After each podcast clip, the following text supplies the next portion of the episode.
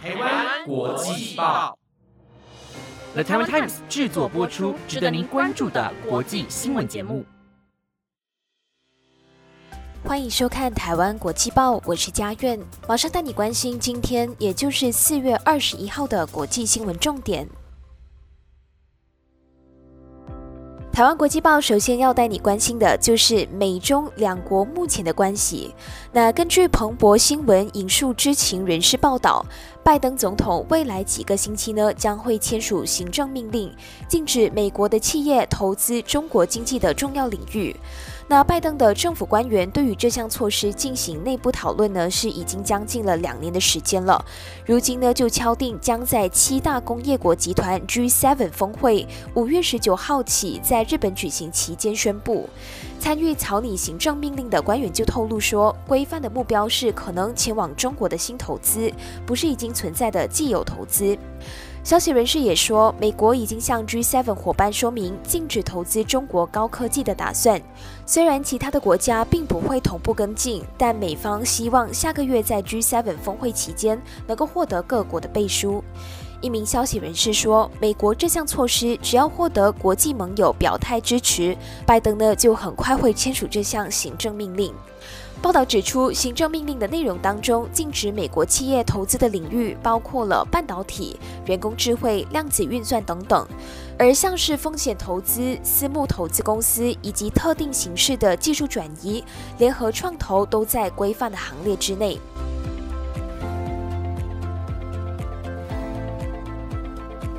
接着带你关心苏丹最近发生的内乱事故。苏丹爆发内乱到现在为止呢，是已经造成了至少三百三十个人死亡。武装团体 RSF，也就是快速支援部队，他们就表示说，出于人道的考量，他们同意停火七十二个小时，也就是三天的时间，自当地二十一号上午六点开始生效。不过呢，苏丹的军方并没有对此马上给予回应。那综合路透 BBC 的报道，苏丹的政府军与叛军在首都卡土木等地交战，一连持续了非常多天。在联合国与美国等国家推动为期三天的停火之后呢，RSF 就发出声明，同意停火七十二个小时，也为这场军事的冲突提供可能的喘息机会。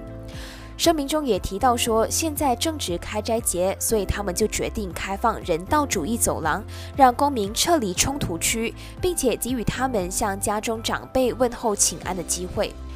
联合国秘书长古特雷斯二十号就呼吁交战方在开斋节期间停火，让平民可以撤到安全的地带。联合国表示，大约有一到两万的人在军事冲突爆发期间逃到邻国查德，其中呢大部分都是妇女跟小孩。目前呢还不清楚这次的停火是不是会成真。先前两次停火协议的时间生效之后，双方还是持续的交战当中。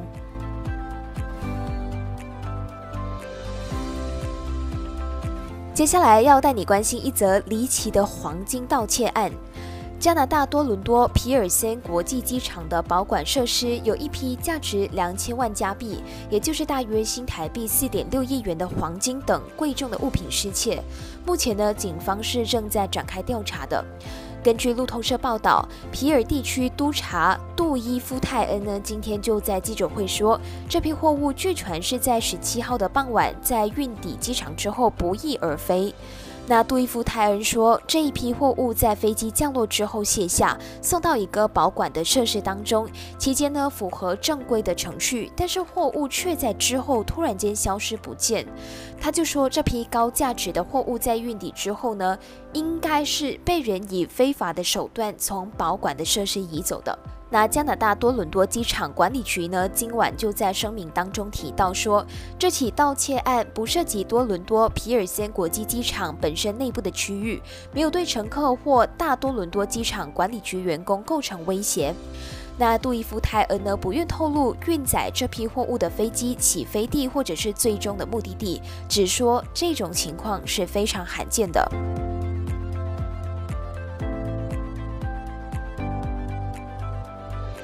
接下来带你关心和最近亚洲发生热浪相关的消息。孟加拉呢，最近面临半世纪以来的最高温，严重的热浪呢，就导致电力供不应求，政府只好大范围的停电，造成数百万人无电可用。孟加拉气象局警告，民众正在为开斋节假期做准备，这场能源危机目前还看不到尽头。路透社报道，首都达卡每周平均气温比去年同期上升了百分之十二点五。十九号西部气温更是飙升到了摄氏四十二点八度。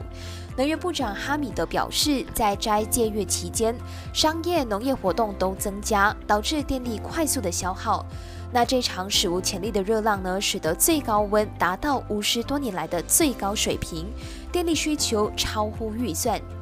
孟加拉呢是有将近一点七亿人口，其中九成以上信奉伊斯兰教。从三月二十三号到四月二十号是一年一度的斋戒月，在这段期间，穆斯林就从日出到日落都需要加倍的工作，不能够喝水进食，等到太阳下山之后才可以大快朵颐。对此呢，气象局就警告，开斋节的假期近在眼前，能源短缺的危机目前还看不到尽头。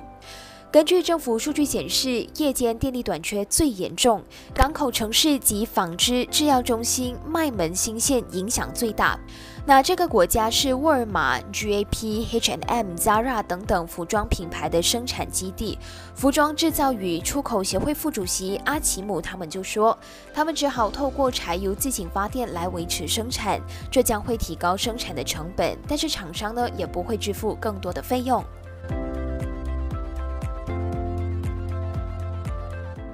最后要带你关心印度人口的最新消息。根据联合国最新的数据显示，印度预计今年中将会取代中国，成为全世界人口最多的国家。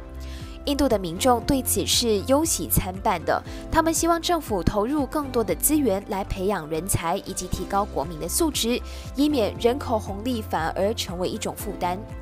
联合国人口基金昨天公布二零二三年世界人口状况报告，估算印度人口到了今年中将达到十四亿两千八百六十万人，比中国的十四亿两千五百七十万多出了将近三百万人。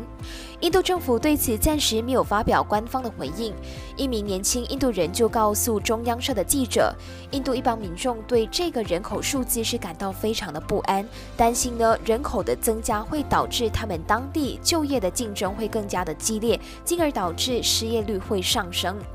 他举印度公务员考试为例，现阶段每年都会有上百万人来报考，但是呢，只有不到一千人被录取。所以说呢，随着印度的人口增加，可以想象到呢，未来的竞争激烈程度是更加的升级的。那亚达夫就分析到，造成印度人口增加的主要原因是贫穷家庭基于幼童死亡率高而多生，教育水平不足，未能理解新增人口可能带来的压力。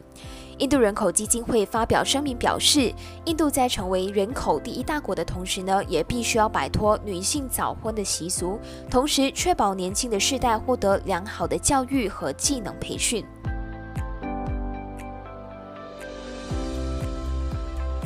那以上就是今天的台湾国际报新闻内容，是由的台湾 Times 制作播出。不知道你对今天的哪一则消息是更加的印象深刻的呢？如果你有任何想法的话，都欢迎你来到台湾国际报的官方 IG，或者是在 Apple Podcast 底下留言，让我们知道，我们都会回复您。